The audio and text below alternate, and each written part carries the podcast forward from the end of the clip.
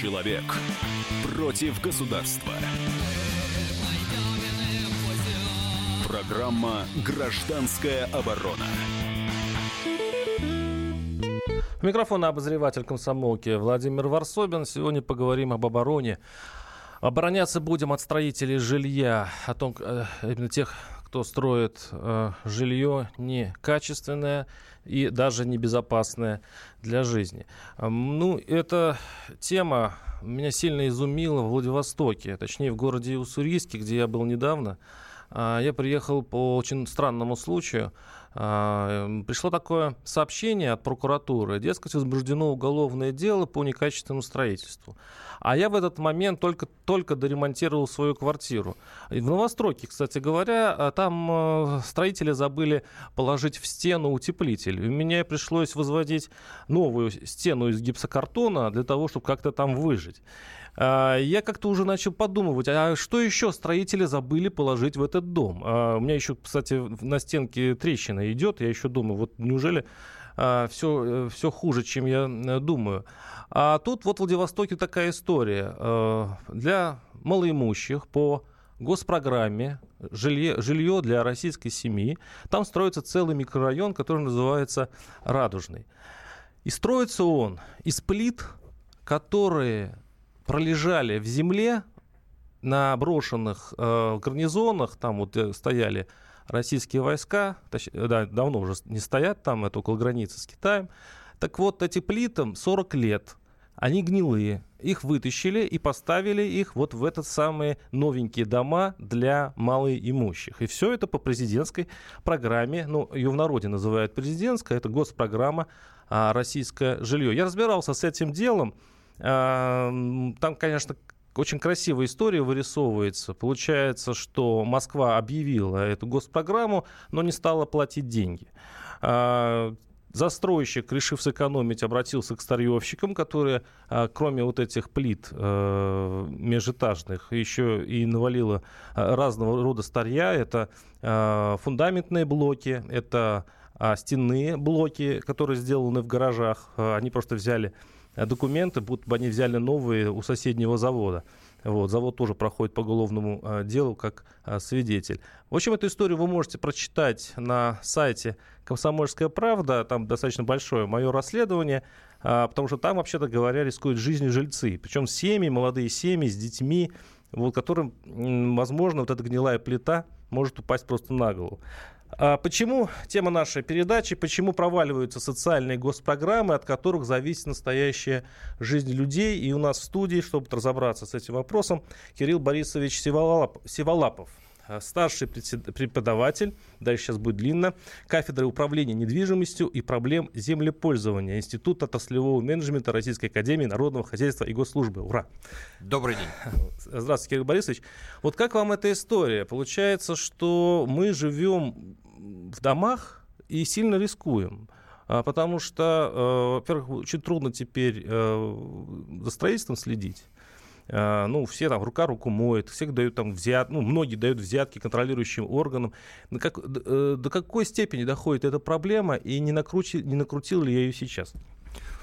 Мне кажется, что она доходит ровно до той степени, о которой вы написали, собственно говоря, в своем материале, который есть на сайте. Я, с ним тоже, я его тоже читал. История, конечно, ужасная.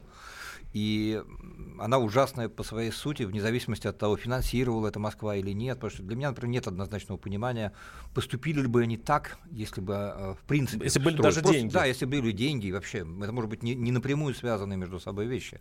Поэтому вопрос э, качества строительства, это, конечно, очень важный. Но мне кажется, что здесь есть еще несколько вещей, которые закладывают какие-то странные вещи. То же самое доступное жилье, да, о котором мы говорим, которое должно быть доступным, как мы считаем все, а почему оно должно быть другим? Почему предполагается, что доступное жилье, вот это вот доступное, вот это нет? Ну, элитное жилье и для э, Понятно, что элитное недоступно. Да, но почему, почему доступное чем-то отличается от эконом-класса, который вы или я можем просто себе mm. позволить купить в ипотеку, не будучи при этом малоимущими, а будучи там средним классом или еще кем-то, да? Потому что так, такие сейчас ставки вот по это ипотеке. Очень, что... Вот это вот очень страшная вещь, когда мы начинаем создавать что-то, что мы называем доступным, и потом говорить, давайте теперь сэкономим на материалах. Давайте мы Мгм. не обязательно говорить про старые э, панели, можно же положить просто плохое, да? Можно не положить утеплитель, ну условно, не положить утеплитель, можно сделать еще что-то подобное. Поэтому мне кажется, что одна из а, важных таких элементов, один из важных, это то, что доступным должно быть жилье просто эконом-класса, и субсидировать надо покупателя, финального, того, кто должен его, э, то, собственно говоря, получить, того самого малоимущего. То есть, другими словами, я вот хочу купить квартиру. а, Есть вариант, который э, сейчас существует. Есть некая госпрограмма, которая э, гарантирует мне, как вот это в Уссурийске, вот эта история, где квадратный метр стоит 30-35 тысяч. Она не вам гарантирует, она гарантирует тому, кто покупает. А купить может и богатый. А Ну да. потом перепродать вам за 40. Но это потом. Я имею в виду... Нет, там по госпрограмме а, отбирают конкретных а, людей, которые Это по могут ипотеке, претендовать. да. претендовать на эту программу. А, Но получилось так, что вот эти строители вписались в эту программу, по которым Москва должна была компенсировать им, им энное количество денег, ну то, что они по госпрограмме, им, по-моему, там эти самые коммунальные а, вот эти узлы коммунальные а, Сети, инфраструктуры, да, да. а они, они потом будут, они э, строят за свой счет, а им Москва оплачивает. Но когда Москва не стала платить, я не знаю, куда уходят у Москвы деньги, на Сирию, там, на какие-то еще очень важные а, для государства нужды. Но вот на это жилье для малоимущих почему-то государства денег не хватило. Причем счетная палата э, есть официальное заключение, что вот на, именно на эту госпрограмму э, жилье для российской семьи денег у правительства нет. Выделение денег по этой программе не производилось. Поэтому бизнесмены, которые уже вошли в эту программу, они покупают материалы у старьевщиков. Они разбирают какие-то, значит, э, казармы, и строят потенциально опасное жилье. Вот, вот- мне кажется, вот устройство нашей системы, оно очень странноватое вот на этом примере. Ну, мне кажется, что вопрос, поэтому ли они это делают? И что такое вписались в эту программу? Было ли у них договоренности, договоры какие-то? 30-35 тысяч, они не могли выше продать э, этот метр. И вот им 30-35, все, госпрограмма диктует условия. Но если у них были эти госпрограммовские договорами оформлены, тогда вопрос, почему не была произведена эта оплата. Да, если этот был договор, А это вопрос что. уже к тому, чтобы разбираться. Насколько я знаю, на эту программу деньги формально были выделены, но реально они не выделялись и никуда не доходили. В том числе и потому, что во многих регионах, об этом было, например, в той же Казани, там были завышенные требования к застройщику, и они не проходили. Поэтому это вопрос такой комплексный, да, с точки зрения того, кто там не прав и кто прав, да, с точки зрения вхождения в программу. Но я, я, я как раз применил в этой статье э, вот э, такое сравнение с взмахом э, эффект бабочки. Э, Кто знает, это так по одной из теорий, если бабочка взмахнет крыльями в, в районе Амазонки, то э, вихрь порожденный, в конце концов, э, вот этим взмахом на- на- накроет Америку. Э, Метафора очень красивая, но мне кажется, что здесь И- очень много взмахов здесь 3 рубля, бабочки было. Да, и здесь 3 рубля не додали в Москве, а в итоге несчастные э, эти самые бюджетники сейчас сидят под гнилыми крышами. Но взмахов-то было много. Здесь не додали 3 рубля, там кто-то распилил старые плиты, там кто-то эти плиты купил, потом кто-то подложил документы, если, если все верно, о чем вы говорили, да, о чем Но уголовное дело возбуждено. Да, то есть получается, что взмахов-то было очень много, и все они, к сожалению, сложились против нормальных жителей, да, которые, по идее, там покупают жилье, и которые, кстати, уже многие купили. И вопрос теперь, как они там будут жить. О, это целая этим. история Это- психологическая, мы об этом поговорим чуть позже. Там защищают э, местные жители строители, вот как ни странно, но мы, мы об этом чуть позже поговорим. 8 800 200 ровно 9702 наши телефоны. Я а, прошу наших, наших слушателей, если, конечно, есть такое желание, звонить. Расскажите свои истории, связанные именно с жильем. Несчастные обитатели новостроек, а, которые сейчас пытаются каким-то образом залатать сданное строителями жилье.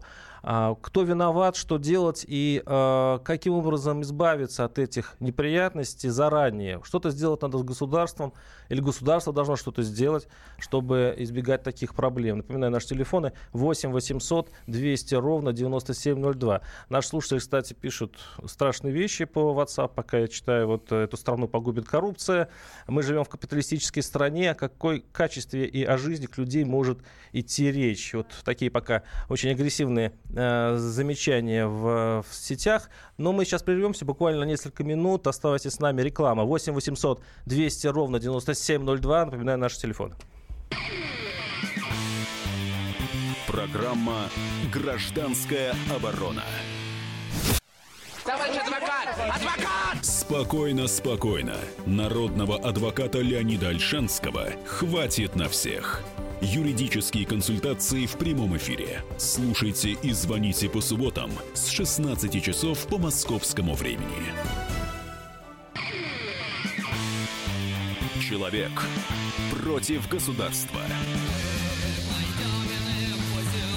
Программа «Гражданская оборона». Микрофон обозреватель комсомолки Владимир Варсобин. Почему проваливаются социальные госпрограммы, от которых зависит настоящая жизнь людей? Мы сейчас говорим о э, госпрограмме «Жилье для российской семьи». Я напоминаю, что на сайте «Комсомольской правды» можно найти мое расследование о э, микрорайоне Радужный города Уссурийска, где дома по этой программе строили из из плит полу, пол, э, полувековой давности. Эти плиты были э, добыты во время разбора старых э, городков военных на границе с Китаем. И сколько времени они могут выдержать новостройки, это только Богу известно. Я напоминаю, что у нас в студии Кирилл Борисович Севалапов, старший преподаватель. Сейчас мы пойдем, да, кафедра управления недвижимостью, проблем землепользования. Я из принципа договорю. Институт отраслевого менеджмента Российской Академии Народного Хозяйства и Госслужбы. И а, у нас сейчас на связи Вера Анатольевна Гонзя, а, член Комитета Госдумы по бюджету и налогам. Вера Анатольевна, здравствуйте. Здравствуйте. Здравствуйте. Вера Анатольевна, вот мы сейчас пытаемся понять, а, почему государство, когда а, планирует прекрасные госпрограммы а, для поддержки малоимущих, чтобы они смогли получить а, жилье, вдруг их не финансируют. Вот почему это происходит и не относится ли такое грустное правило и к другим госпрограммам?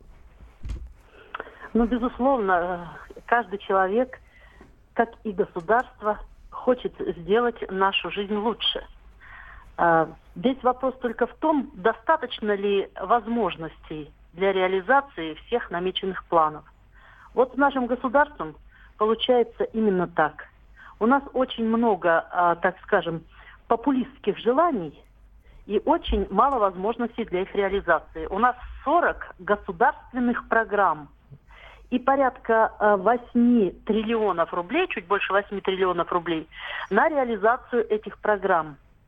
У нас сегодня 1861 показатель индикатор. Вот скажите, реально отследить вот все эти показатели? То есть я хочу сказать о том, что сегодня сам Институт государственных программ, он оказался неэффективным.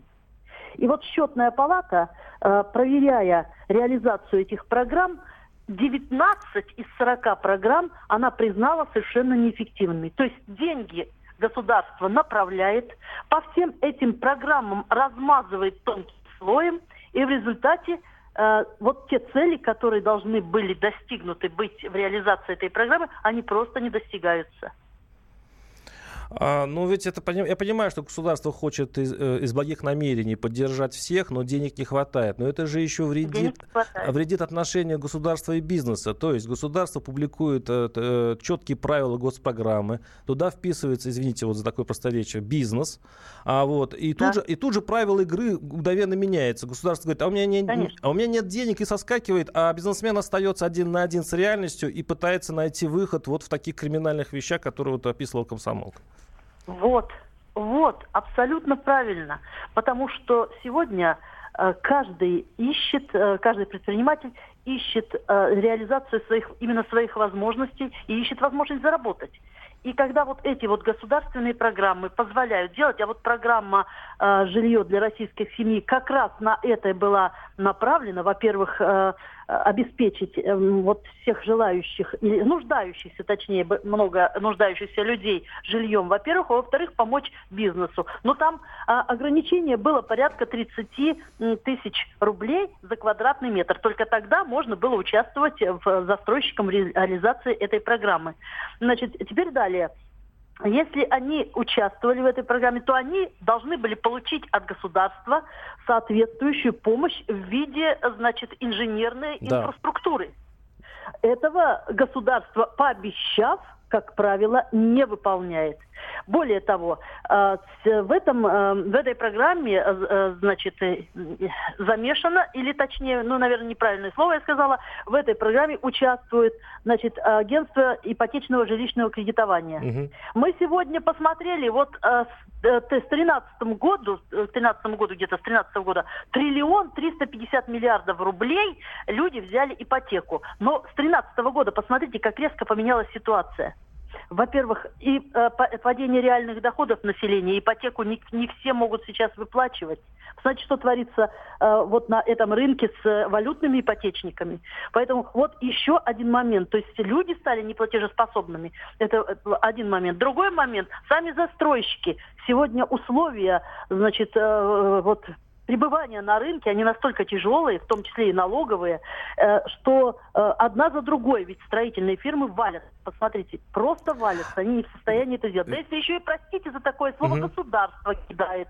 Угу. Анатолий, последний вопрос. А есть все-таки заинтересованность у чиновников в такой вот странной системе, а, ну, я намекаю уже на коррупцию, при которой деньги, выделенные на госпрограммы, вот просто не достигают своей цели и исчезают? Есть, конечно, интерес, но интерес э, зачастую направлен не в ту сторону. Знаете, этом уже стали говорить на самом высоком уровне.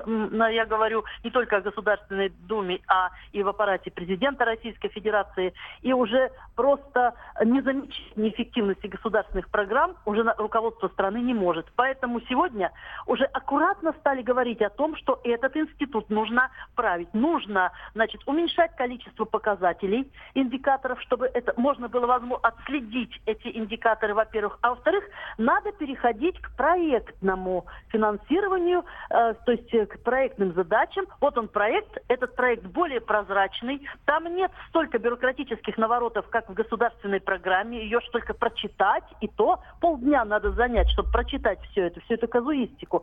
Э, проект будет проще, и вот по основным направлениям, таких как, таким как социальным, таким как здравоохранение, образование, значит, социальная сфера, другие, и в том числе вот эти программы, которые мы называем одним общим словом «новое качество жизни», жизни. Сюда входят, кстати, и все программы по жилищному, по жилищным вопросам. Значит, эти все моменты нужно реализовывать э, средствами с помощью федерального бюджета и через про именно проект. Спасибо, вот. спасибо, спасибо, Вера Анатольевна. У нас с нами была Гонзя, член комитета Госдумы по бюджету и налогам. Она очень подробно, вот сразу видно, что член комитета Госдумы по бюджету и налогам с, с я, я уверен, что там будет еще, еще пять минут будет, будет много цифр и прочее. Но мы поняли главную мысль, что госпрограммы неэффективны. Ну, хотя у меня есть, есть подозрение, что а, если они существуют, то это кому-то надо. 8 800 200 ровно 9702 наши телефоны. А, вот у государства денег очень много, пишет наш слушатель.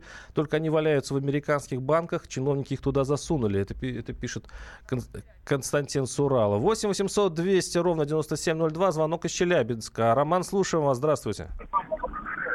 Да, здравствуйте. Здравствуйте. Да, слушаю я вас. Вот, э, я вот удивляюсь вашей компании, вот, ну, вашей, э, ну, вашей радиостанции. Вот вчера буквально была передача, что все голосуйте за Путина, но правительству никто не доверяет. Вы сейчас своими словами подтверждаете, что этому правительству народ нафиг не нужен. У нас э, много разных и, мнений и, на одном Путин, радио. Путин, Это нормально. Путин является главой этого правительства. То есть По... он правительство. Вы хотите заострить внимание на я главе хочу, правительства я хочу, и на главе нет, государства? Я хочу, я хочу заострить внимание, что не будет никаких там ни помощи народу, ничего. Как вы правильно сказали, правительству надо бомбить Сирию, помогать Иракам, Украинам и всем на свете, кроме своего народа. Я Спас... считаю, что это самое дебильное правительство, которое может существовать. Которое спасибо, сначала... ладно, спасибо. Вы уж э, извините, но это, это лучше перед выборами э, поговорим. 8 800 200 ровно 9702. Василий из Красноярска. Василий, слушаю вас. Здравствуйте. Да, добрый день. Добрый день. Да, слушаю вы знаете, Вы знаете, вот э, буквально в 90-е годы, когда от СССР отказались, как раз говорили о том, что как же будет хорошо, конкуренция, вот сразу вот уйдем от этих... А сейчас, оказывается, надо возвращаться к этим ГОСТам, к этой приемке, когда не было заинтересованности уменьшить там, значит, сколько насыпать цемента и так далее. Я должен сказать, что э, советские плиты, вот по опыту, по своему говорю, не, не могу сказать конкретно про то, что вы назвали гнилыми. Угу. Советские плиты, многие гораздо лучше тех, что вчера сделаны. Потому что делались они из 400-го цемента. Но они а не были распиленные, делают. а эти распиленные плиты. Вы представляете, быть. что такое распиленная плита? Может быть, может быть. Я еще раз говорю, не могу сказать конкретно по тем, которые были в эту стройку, вот, о которой мы угу. слушали ваш вот это, вот это рассказ, очень интересный и грустный, конечно.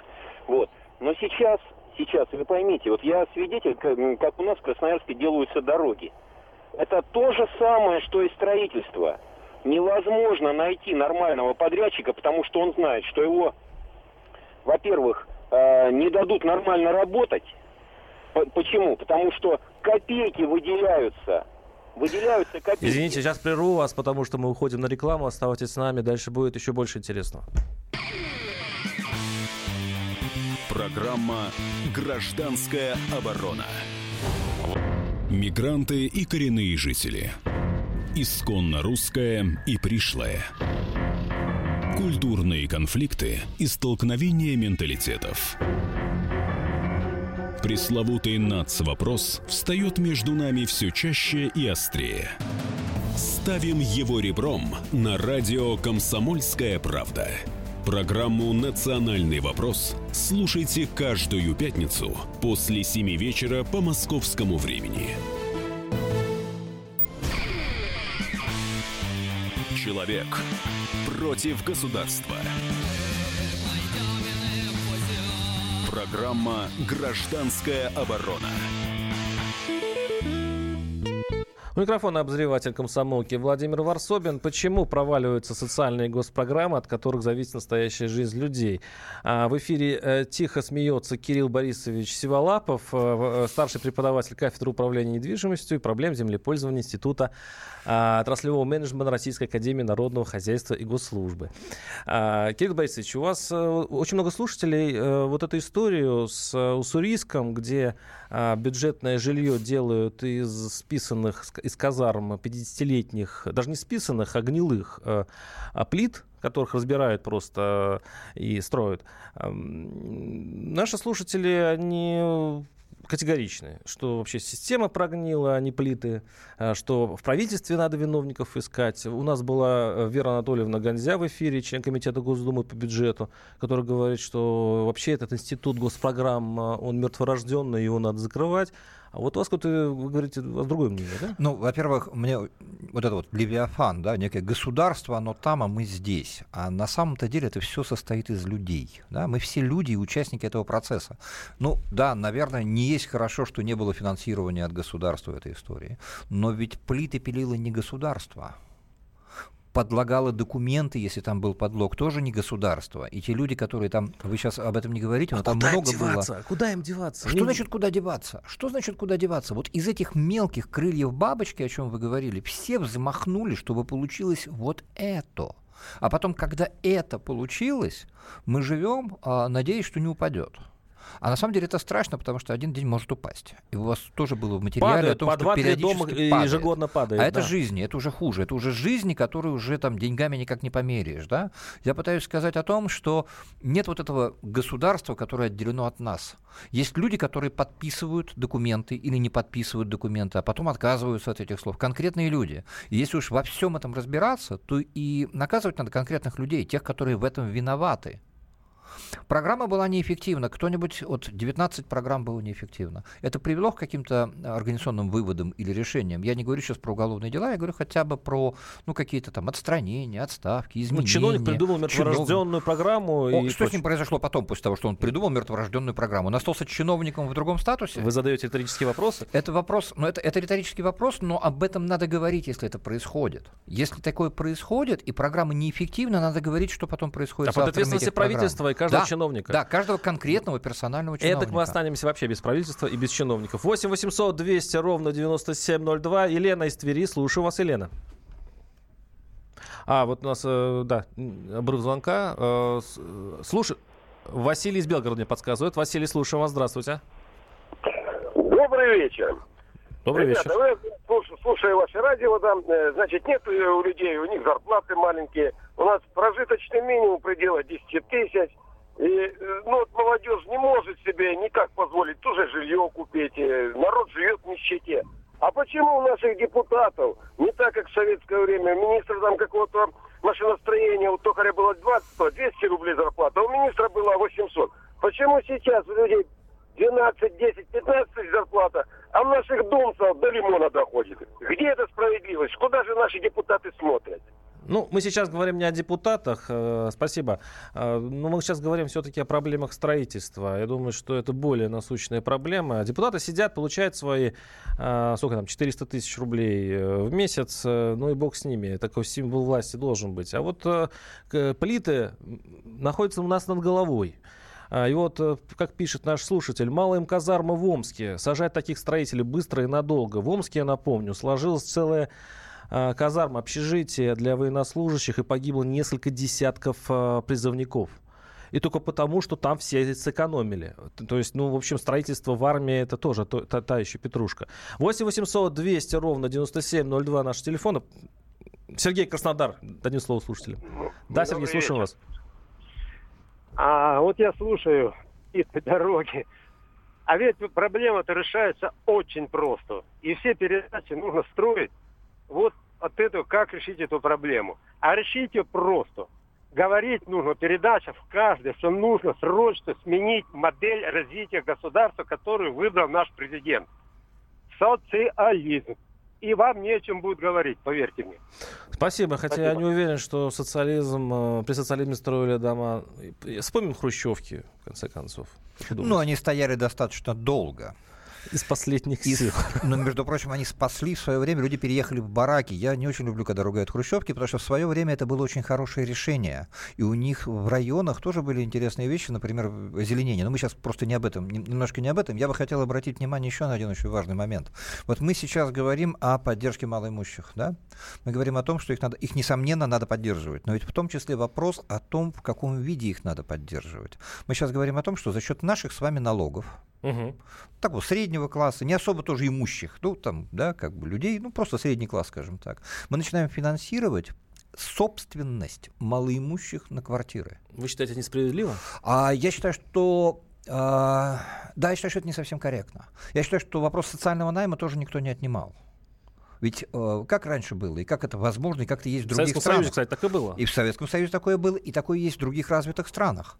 Если вы не можете купить э, квартиру, даже учитывая возможность там, субсидий, ипотеки, еще чего-то, то есть проблема социального найма. Вам предоставляется жилье, хорошее жилье по качеству. За качеством жилья там следят совершенно жестко в соответствии с приемками, со- с их стандартами и так далее. Но вам субсидируется найм.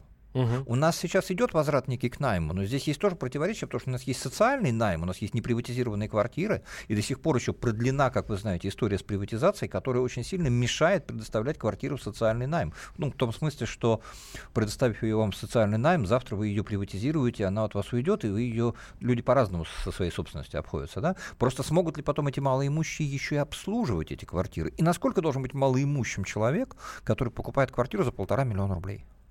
Это не Ну, такой уж и малоимущий. Ну, Он есть- в ипотеку влезает. В я ермо. понимаю, но это не 10 тысяч в месяц зарплаты и не 15. Это все равно 30-40, Около как и было 30-40. написано у вас в материале, Да. а 40 тысяч для уссурийска, я не хочу сказать, что это много денег, но это и не совсем малоимущие семьи. Так вот, если быть Скажите, абсолютно а как вообще решить, Кирилл Борисович, как вообще решить эту проблему так, чтобы, ну вот даже я поверил государству, сейчас- ну, многие же смотрят, ага, государство поддерживает, да, значит хороший вариант. Ну, у нас еще с советских времен осталось это. И вот я, значит, э, вхожу, ну, купаю по госпрограмме, как сделать так, чтобы вот таких историй, как в Уссурийске, чтобы у меня не провалился балкон, чтобы, значит, э, крыша там не сложилась и, и прочее. Вот этого не было. Может, как, как перестроить эту систему? Ну, во-первых, мне кажется, что это тут две разные проблемы сочетаются. Одна это проблема качества строительства. И здесь, конечно, строители, которые допускают такие вещи, ну, понятно, что там Следственный комитет разбирается, и уголовное дело заведено, и, и- это правильно, да, это должно очень строго караться, вне зависимости, кстати, от участия в госпрограмме или нет, потому что все равно люди могут погибнуть. А с другой стороны, мне кажется, что надо от- отделить тут, что называется, Мух от котлет. Мух от котлет. В том смысле, что если мы хотим делать, поддерживать кого-то, давайте поддерживать того, кого мы хотим. Мы хотим поддерживать э, небогатые слои населения, давайте поддерживать их адресно. Нужно Иванову Петрову Александровичу там, купить квартиру, потому что он что-то. Да? Давайте мы ему это сделать и поможем, снять или купить. И такие программы тоже есть, но это другие программы. Да? Он, Вот у, нас, щас- у нас сейчас в эфире будет Анто- Антон Владимирович Беляков, член комитета по экономической политике Совета Федерации, сенатор, который э, вот сегодняшнюю ситуацию, как выделяют деньги вот, на разные социальные нужды, видит таким образом. Послушаем. Нередко мы сталкиваемся с тем, что денег не хватает. Нередко мы сталкиваемся с тем, что бюджет э, пересматривается, что называется, по ходу пьесы. Запланировали, что будет так, получилось эдак. Немаловажный фактор – это сроки получения денег. Как только выпал снег во всей центральной части России, все обратили внимание, как немедленно появились асфальтоукладчики. Конечно, это уже повод для шуток, несколько десятилетий. Но почему это происходит? Не только потому, что люди бестолковые и начинают чинить дорогу ровно вот тогда, когда это делать не нужно, это вредно, и они это делают умышленно, чтобы дорога скорее развалилась. А в том числе и потому, что начинают, что называется, рубить по хвостам и пытаться экстренно осваивать полученные в конце года деньги. Причем эта проблема, на которую уже обращали внимание по пару десятилетий, она так и не решается. И каждый раз мы сталкиваемся с одним и тем же явлением, ну, к которому можно относиться либо с юмором, либо с сарказмом, ну, либо с определенной степенью легкой озлобленности, потому что, конечно, это прилично уже поднадоело. Это был Антон Владимирович Беляков, э, сенатор, член комитета по экономической политике. Я объясню, в чем проблема. Я вот был э, на Дальнем Востоке, когда прошел тайфун Луинрок. И он прошел, по-моему, в августе. Им выделили деньги, Москва, на э, то, чтобы они смогли значит, все починить, разрушенное. Будете смеяться. 30 декабря. И у них было ровно полтора дня, чтобы их освоить. Вы не представляете, что там творилось. Вот я даже не представляю, где эти деньги крутились до декабря. Представьте себе разрушенный регион, денег нет, а Москва не выделяет. Или нам выделила, эти деньги где-то идут, идут. И вот буквально 30 декабря они, они появляются на счетах. И Полтора дня для того, чтобы успеть ликвидировать последствия от тайфуна. Это, Да, это же а- нереально. А, дальше начинается новый финансовый год, и эти деньги уже нельзя э, вытащить со счета.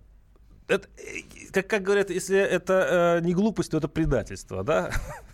Ну, это вопрос как раз социальной ответственности чиновников, к тому, как работает эта система, кто такую систему именно установил, почему Она она, очень работает выгодна для так. кого-то. Вот где бы найти вот этот самый а, источник Где-то есть дырка, про- где прохудилась, да, наша казна, и туда вот сыпется этот ручеек, а мы найти не можем, как сдутое колесо. Ну, скорее просто равнодушные люди, которые каждый выполняет в рамках своих функций и своей ответственности, закрывает свой блок, да, А они вместе думают об общем деле. Да, вот те самые мелкие крылья бабочки, чуть-чуть от одного крыла ничего не произойдет, и все вместе складывается в беду. 8 800 200 ровно 9702. Звонок из Москвы. Ирина, слушаю вас. Здравствуйте.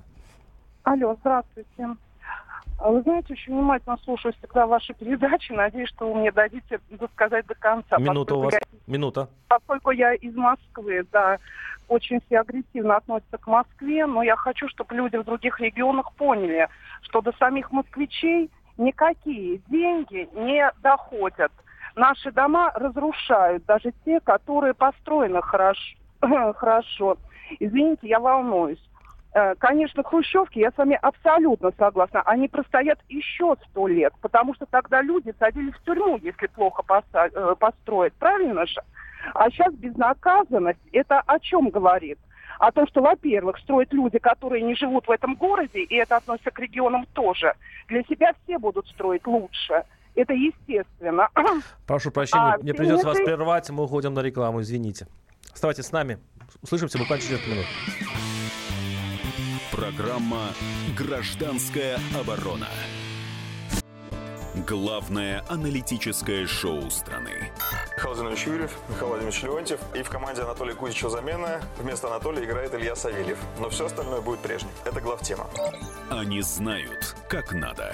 Мы несем свою миссию выработать и донести до народа и руководства мысль о том, как должно быть.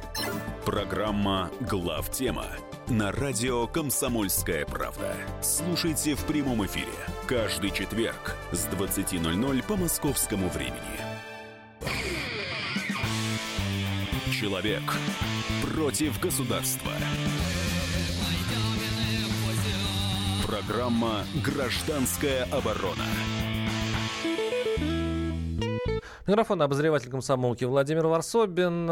Почему проваливаются социальные госпрограммы, от которых зависит настоящая жизнь людей? Я напоминаю, что это история Уссурийска, где дома для бедных строили из плит полувековой давности. Их не только на самом деле вытащили из разрушенных казарм, а, брошенных армией, но их еще распилили. Как говорят э, технологи, строители, не беда, что она может быть 40 лет, может быть советская плита, но и э, может быть даже такая же, как и сейчас новая. А, но когда плиту распиливаешь, теряется вся прочность. И уже не 40, есть 120 лет. И вот эти самые материалы использовались для а, строительства по программе российское жилье для, то есть жилье для российской семьи. Напоминаю, у нас в студии Кирилл Борисович Сиволапов, старший преподаватель кафедры управления недвижимостью и проблем землепользования Института отраслевого менеджмента Российской Академии Народного хозяйства и госслужбы. А, и у нас очень много звонков. 8 800 200 ровно 9702. По-моему, звонок из, из Твери. Юрий, слушаем вас. Здравствуйте. А, добрый вечер.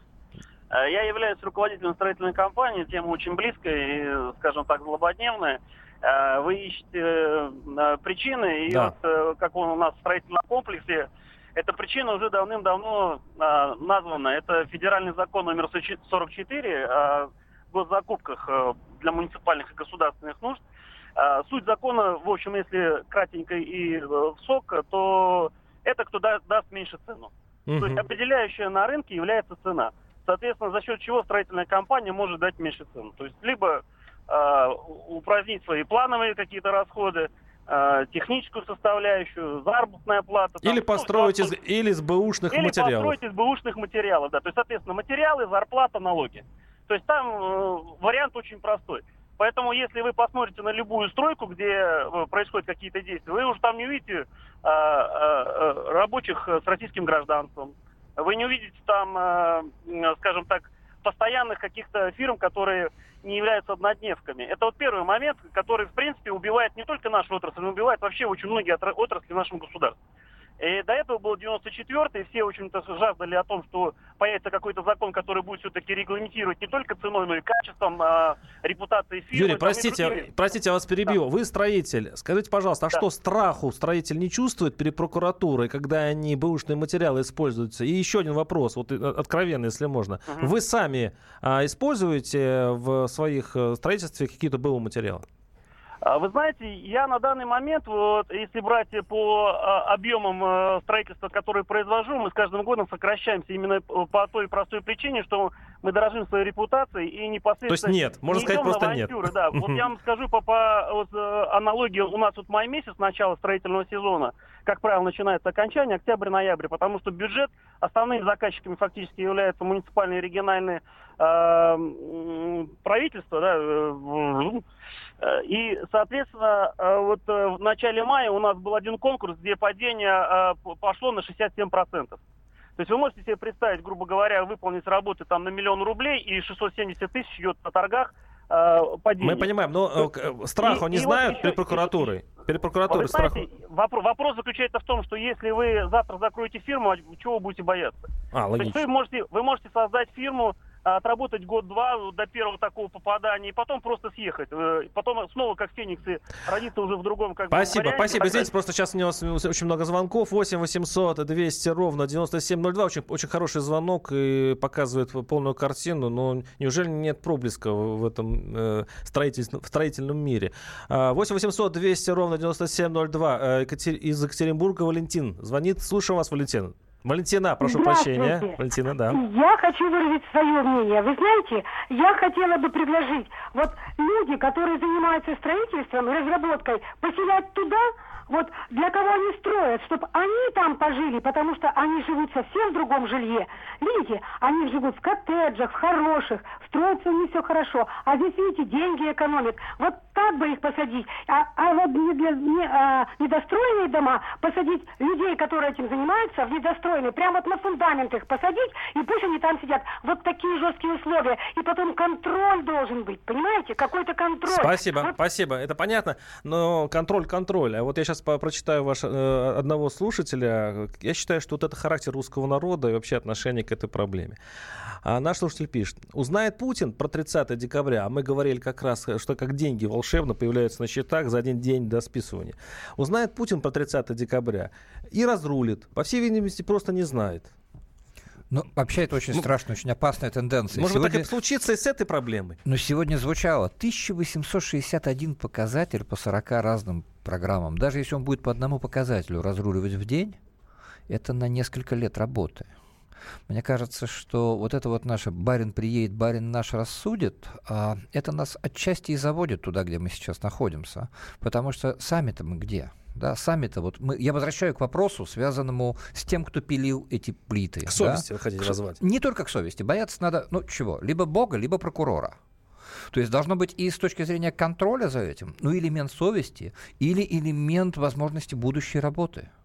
Ведь а, этот человек, который пилил плиты, если он допустил это, он же потом все равно где-то работает, и его тоже берут. И не боятся, что он им опять что-нибудь распилит. Ну, я условно говорю, пилил Вам плиты. рассказывали про однодневки. И про, про этот закон, который... А человек за этими однодневками. Вы хотите э, сказать, что строитель э, должен понимать, что люди будут жив, там жить? Чем будут... бы раньше занимались до того, окей, у вас новая компания. А, Репутация. вы говорите о репутации. Да. То, чего у нас в России не культивируется. И у нас оно вообще отрицательная селекция, мне кажется. Но надо. У нас остается буквально несколько э, там, десятков секунд. Ну, как мы подытожим эту тему? Есть э, все-таки, куда мы идем? Э, впереди будет лучше с, этим проблемом, с этой проблемой или все будет хуже и хуже, как и стройматериалы? Я думаю, что все-таки будет лучше. Может быть, это будет не сразу, вот очень хорошо, что вы эту тему подняли, потому что такие темы надо поднимать обязательно, чтобы о них знали. Уссурийск далеко от Москвы. Очень хорошо, что эта проблема сейчас возникла. И подняли не только Уссурийск, на самом деле, вы подняли и другие истории. Чем больше будет звучать, тем больше будет вероятности, что И я надеюсь, что нас услышали строители, все-таки имейте совесть. Это вот э, наш итог передачи. С нами был Кирилл Борисович Сиволапов, э, преподаватель Института отраслевого менеджмента Российской Академии Народного Хозяйства. И ваш покорный слуга. Услышимся через неделю. Программа «Гражданская оборона». Будьте всегда в курсе событий. Установите на свой смартфон приложение «Радио Комсомольская правда». Слушайте в любой точке мира. Актуальные новости, эксклюзивные интервью, профессиональные комментарии. Доступны версии для iOS и Android. «Радио Комсомольская правда». В вашем мобильном.